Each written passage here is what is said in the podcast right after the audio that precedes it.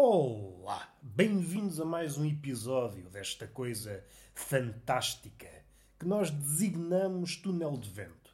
Este menino, cujo nome é Roberto Gamito, que por acaso sou eu, não tem dinheiro para contratar alguém que me apresente, continua deitado, tradicionalmente deitado, enquanto espera que um tema surja, qual relâmpago, nesta cabecinha. Cabecinha que é como quem diz eu sou dotado de uma cabeçorra. Estou desconfiado que fui adotado. E os meus pais biológicos são dois cabeçudos. Dois gigantones. Nasci no carnaval. Sou fruto do carnaval. E talvez isso explique esta propensão para a palhaçada, para a máscara. Mas a máscara, é preciso não esquecer, que está em todos nós. Deus está dentro de nós, mas à frente de Deus está a máscara. Então, se pensarmos dessa forma, o homem não é senão um Deus mascarado. Fiquem com esta. Isto é o tipo de declaração que nem a religião, nem a filosofia, nem a poesia alcançaram. O homem é um Deus mascarado. Isso põe as coisas em perspectiva. Tanto no que diz respeito ao homem, porque tira uma espécie de respeito, não é que eu tenha, não é que eu tenha, eu já perdi há muito o respeito pelo homem. Estou a pensar homem maiúsculo. Revela um pouco da insegurança de Deus, que precisa de se acoitar atrás da máscara, somos controlados de dentro. E analisando ainda essa figura, se Deus está dentro de nós, e Deus é Deus e como tal é omnipotente, o homem é uma espécie de boneco. É boneco Deus é o bonecreiro, o que controla o boneco, e há aqui uma espécie de fusão macaca entre quem nos maneja e o manejado, o boneco. É uma coisa que falta explicar. Eu acho que há demasiada proximidade. Eu acho que há demasiada proximidade. Mas Deus pode, é omnipotente. Se isto é um belo começo, é pá, desconfio que não. Mas é o que temos. Temos de trabalhar com o que temos. Temos de elaborar com a minha parca mioleira, que é uma mioleira que, volta e meia, me garante: Roberto, tem calma, confia em mim. Vai haver um dia, não te consigo precisar qual. Calma, Roberto, um dia ainda hei de surpreender-te. E eu fico à espera, sem os pensamentos certos, dado que, quer queira, quer não, estou dependente da minha mioleira.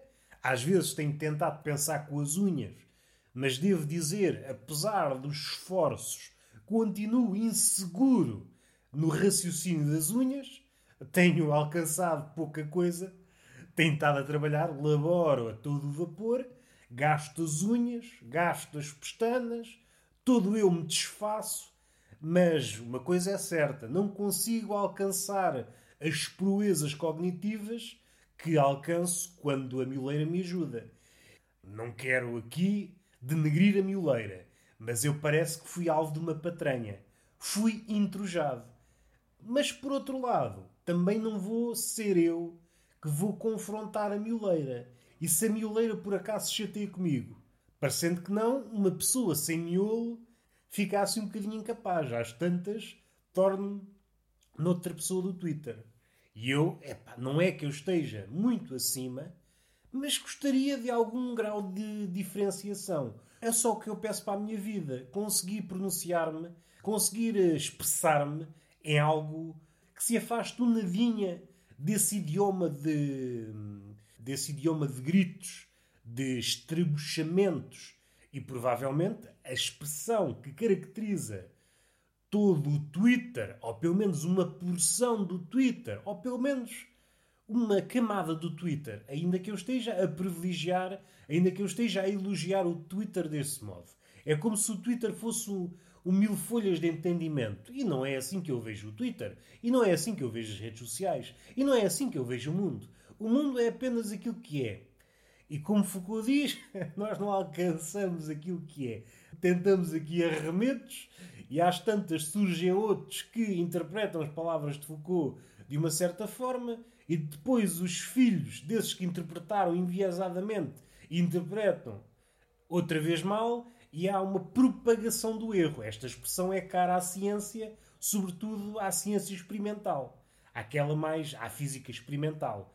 O erro vai-se propagando e aquilo que inicialmente era um erro pequenino, às tantas, torna-se um erro mastodôntico. Gostam da palavra mastodôntico, que se refere a mastodonte e que, por extensão, é uma coisa grande. Podia dizer colossal, que também é uma palavra engraçada, mas digo mastodôntico, para não me esquecer que esta palavra existe.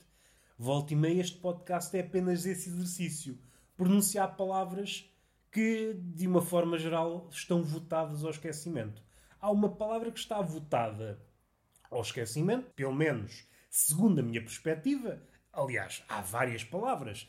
Até é uma tendência global. Há muita gente, gente entendida, gente com estudos que tem nessa problemática e que verifica que estamos a afunilar no número de vocábulos. Tanto é válido para Portugal, como para os ingleses, como para todo o lado. A pessoa típica usa cada vez menos palavras. E isso tem consequências, porque o nosso mundo é da dimensão das nossas palavras. Se nós só temos duas ou três palavras, o nosso mundo vai ser, por consequência, um mundo mais pequeno. E onde é que eu ia? Ah, já andava aqui perdido, andava já aqui nas marés das palavras. Uma palavra, por exemplo, que eu acho que está votada ao esquecimento. Pelo menos, segundo a minha perspectiva, não a ouço cotidianamente basqueiro. Epá, não ouço esta palavra, vai para séculos. Nunca se esqueçam que estão a falar aqui com um fóssil vivo. É por isso que eu estou deitado. Não é pelo facto de ser sedentário, que é uma ocupação que me retira o tempo, mas não me retira energia. Ao contrário das outras ocupações ou do trabalho. É pá, este trabalho retira-me o tempo, retira-me a energia. Esta ocupação retira-me tempo, sim, mas é o que é, mas não me retira energia. E esta é uma das vantagens do sedentarismo. E aqueles mais argutos, aqueles mais preciosistas, podem dizer: Meu amigo, tu estás equivocado. E eu estou equivocado, mas é o que caralho te foda. ok, vamos respirar.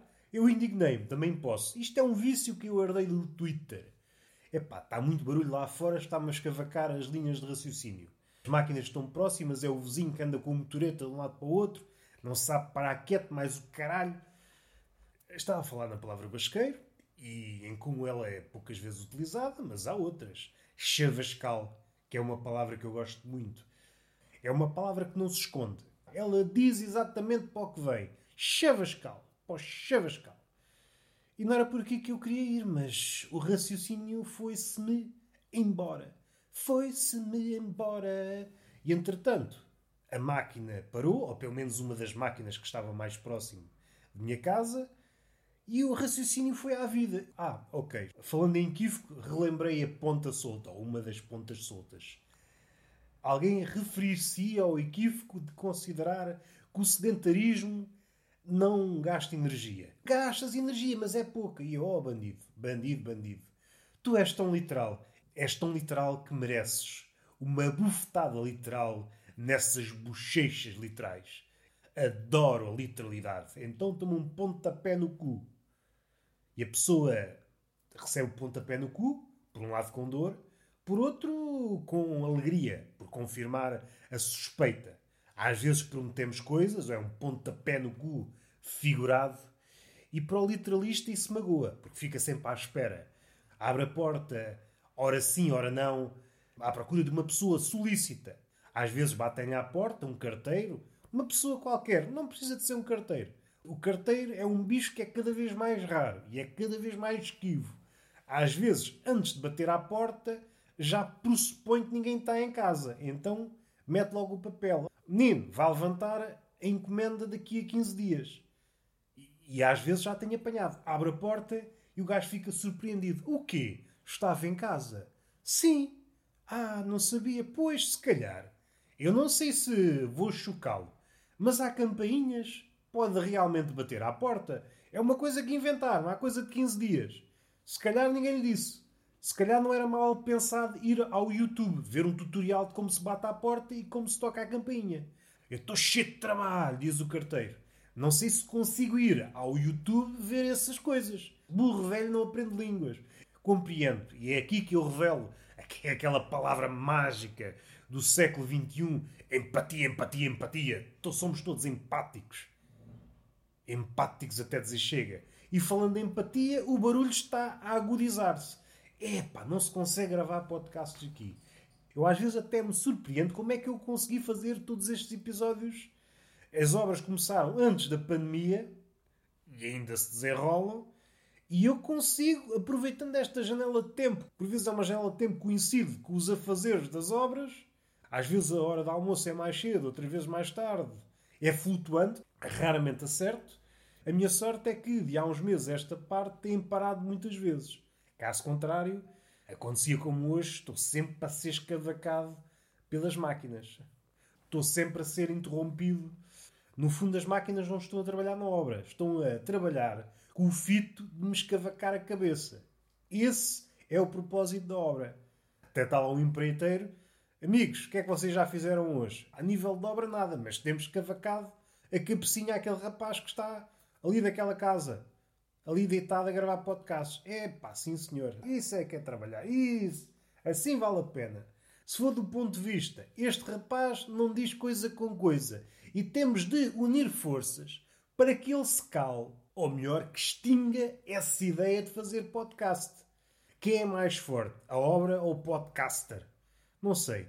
Eu sou frágil. Eu sou frágil. Preciso que me abracem, que eu estou muito fragilizado com o barulho. Olha, agora calaram-se. Se calhar tem um bocadinho de empatia por este menino.